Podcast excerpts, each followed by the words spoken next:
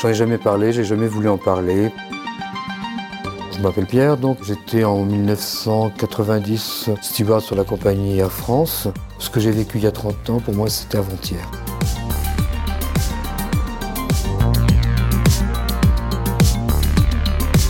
Otage de Saddam Hussein en 1990.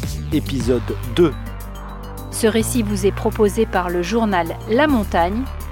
Un podcast de Sophie Leclancher et Stéphanie Delagne. Les gens qui nous ont transférés n'étaient pas euh, des sauvages, puisqu'ils nous ont fait passer par euh, une ville pour nous montrer une des mosquées, des, parce que c'est un pays qui est très riche en histoire. On nous a emmenés donc euh, sur une, raffinerie. En fait, c'était pas la raffinerie elle-même, c'était là où logeaient les, les, ouvriers. Donc c'était des bungalows genre Algeco, avec un, immense un immense bâtiment avec une grande cantine, etc. On arrive avec le bus. En plus, il y avait le chef d'escale qui avait été ramassé aussi, qui était avec nous. Et là, le gars qui ouvre la porte avait fait ses études en Allemagne et ouvre la porte en nous disant un grand Guten Abend. Et je dis euh, bêtement, moi, si on me demande de prendre une douche, je suis propre, je refuse. Quand on est arrivé, il y avait déjà trois Japonais qui travaillaient pour des compagnies pétrolières. Il y avait trois Anglais, des militaires, donc qui étaient en poste là-bas. Il y avait 12 Français. Oui, avec les filles. Oui, c'était ça. Oui, 12 Français.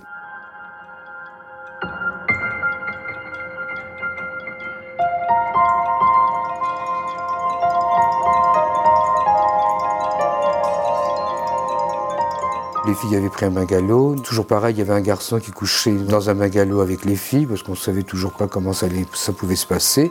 Puisqu'après, les hôtesses, au bout d'un mois, donc euh, Saddam Hussein, qui se faisait traiter de couard par la communauté internationale, avait décidé de libérer les, les femmes et les enfants. Bonsoir, les portes de l'Irak se sont entrouvertes un peu plus aujourd'hui. Des centaines d'otages, femmes et enfants, ont pu quitter l'Irak. Bien sûr, il reste tout de même les hommes.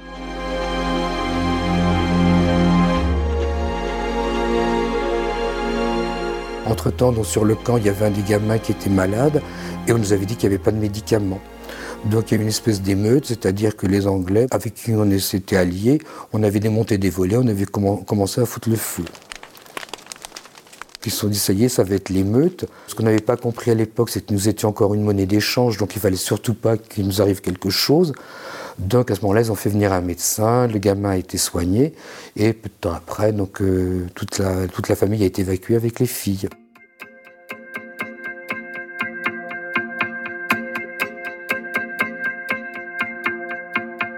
On était contents pour elles. Elles étaient un peu tristes de nous laisser. Et puis il y en a une qui dit bah, écoutez, ce qu'on va faire, comme il y avait les Anglais qui avaient un poste de radio, si euh, Radio France est d'accord, on va essayer de communiquer par les ondes. On avait pris des noms de code. Par exemple, moi, il y avait mon nom de code, c'était Pierre-Eugène Maxime. Elle me dit, on va essayer de mettre en place ce système de messages. Mais comme euh, Saddam Hussein, encore une fois, a fait preuve d'ingéniosité, c'est-à-dire que les filles auraient pu donner des précisions sur euh, il y a un tel, un tel, il se trouve dans tel camp, etc. Donc on nous a bougé. Chez Air France, ils ont pris les quatre derniers, ils les ont transférés dans un camp, on ne savait pas où. Et peu de temps après, on nous a transférés sur un autre site avec euh, des, Britanniques. On a roulé un certain temps, peut-être une heure, euh, je ne sais plus. Et là, on est arrivé dans une, raffinerie. On est au mois de septembre. Le ciel était couvert, je me souviens, il y avait du vent, il y avait des odeurs de gaz qui nous donnaient des migraines pas possibles. Et là, on, on s'est retrouvé avec, euh, on était les Japonais, les Anglais, on a retrouvé un, Américain, un GI américain et deux Allemands. Oh, le quotidien, ben, disons qu'on euh, n'était pas dans des prisons, on était quand même dans des bungalows. où il y avait des barbelés tout autour, on était enfermés là-dedans. Bon, moi j'avais une chance ou une malchance, j'en sais rien. Je devais passer le concours de chef de cabine euh, euh, dans la foulée en rentrant. Donc ben, je me suis amusé à, bosser les, ce qu'on appelait les, unités de valeur pour passer le concours.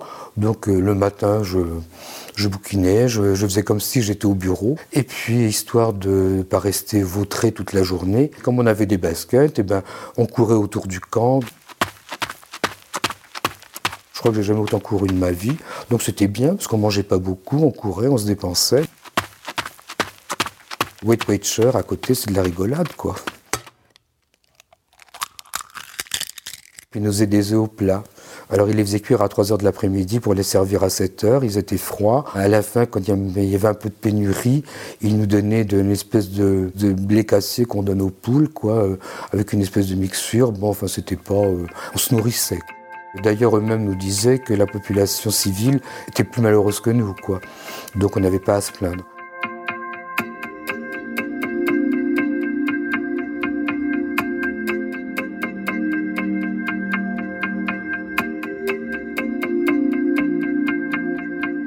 Comment les Irakiens Ils sont corrects. Bon, naturellement, quand euh, on n'obtempère pas de suite, ils haussent le ton sans aucune brutalité. Hein. Je veux dire, on n'a pas été euh, euh, maltraité physiquement. Non, ce qu'ils cherchaient surtout, c'était de nous taper sur l'épaule, de nous, nous dire my friend, my friend, my friend. Donc à chaque fois, leur retirer la main en leur disant que nos amis, on les choisissait, mais il fallait pas mélanger les genres. Les Anglais savaient à quelle heure émettait la BBC. Quand ils sortaient le poste de radio, nous les Français, on prenait les, gardiens qui étaient à proximité, et là on leur disait du my donc ils étaient contents, ils avaient atteint le but, et puis on les entraînait euh, le plus loin possible des, des bungalows. Et on savait qu'après Radio France Internationale allait émettre, donc il y avait des Français qui allaient écouter la radio, prendre des notes, et puis les, les Anglais ben, reprenaient les autres, my friend, my on les éloignait un peu plus loin.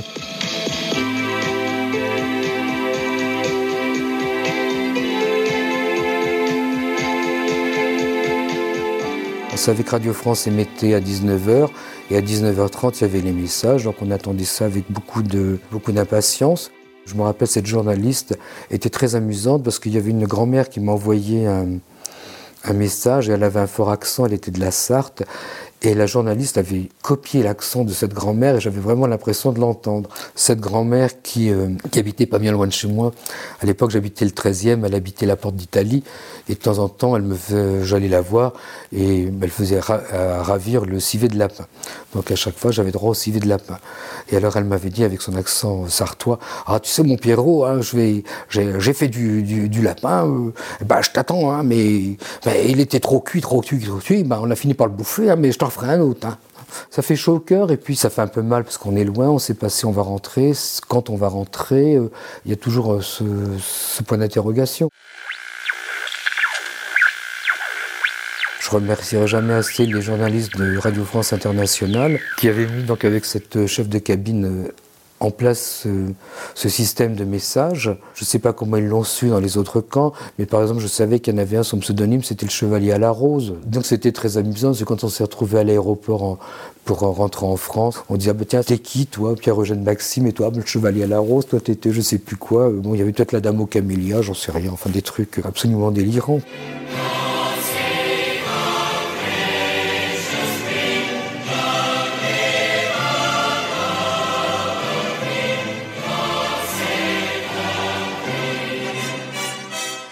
Les Anglais sont des gens que j'ai trouvé admirables pendant ce genre de captivité. Ils gardent leur flegme.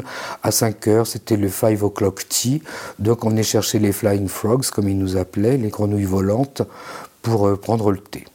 Et là, c'était très amusant parce que je me rappelle une fois, il y avait un, Irakien qui était rentré dans la, chambre pendant que nous prenions le thé. Et un des Anglais lui dit Mais mon ami, on ne vous a jamais appris à frapper avant d'entrer, sortez. L'Irakien sort, il frappe, il rentre. Il lui dit Mon ami, je ne vous ai pas dit de rentrer, vous attendez que je vous autorise à rentrer. Et l'autre obéissait, mais alors c'était à mourir de rire. Vous n'étiez pas autorisé à écrire à vos familles Si, on était autorisé à écrire aux familles, mais on n'avait pas le droit de cacheter les lettres qui passaient à la censure. On pouvait écrire autant de lettres qu'on voulait, si on pouvait écrire tous les jours, on écrivait tous les jours.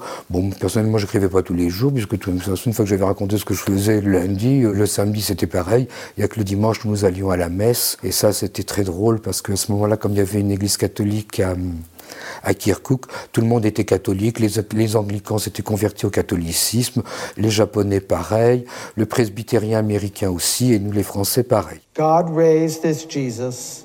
Of this we are all witnesses. Exalted at the right hand of God. Donc nous allions à la messe et nous retrouvions d'autres Français de d'autres camps, donc on parlait. Et quand ils se sont rendus compte qu'on était plus intéressés par se retrouver par nationalité plutôt que de, prier Dieu, il y avait des messes qui étaient camp par camp.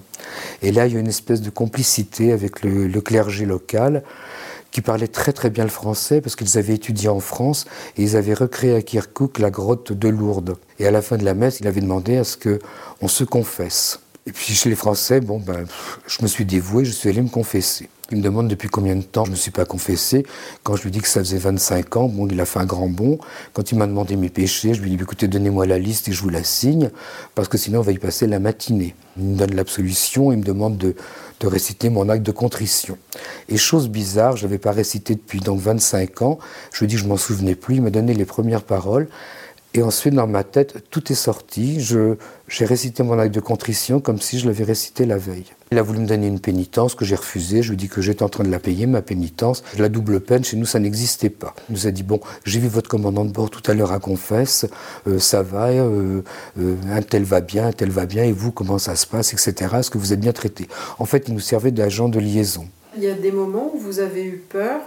Oui, on avait entendu, toujours par la BBC, que Mme Thatcher était partisane d'une attaque euh, de l'Irak. Et quand on lui avait dit qu'il euh, y avait quand même des otages britanniques sur le sol irakien, et Mme Thatcher avait répondu, mais de toute façon, que dans toute guerre, il y avait toujours des dégâts collatéraux. Et puis, euh, nous, on se disait, bon, est-ce que la France va suivre, etc. Donc là, on s'est dit, euh, effectivement, s'il y a la guerre est déclarée, s'il y a un bombardement, qu'est-ce qui va devenir de nous?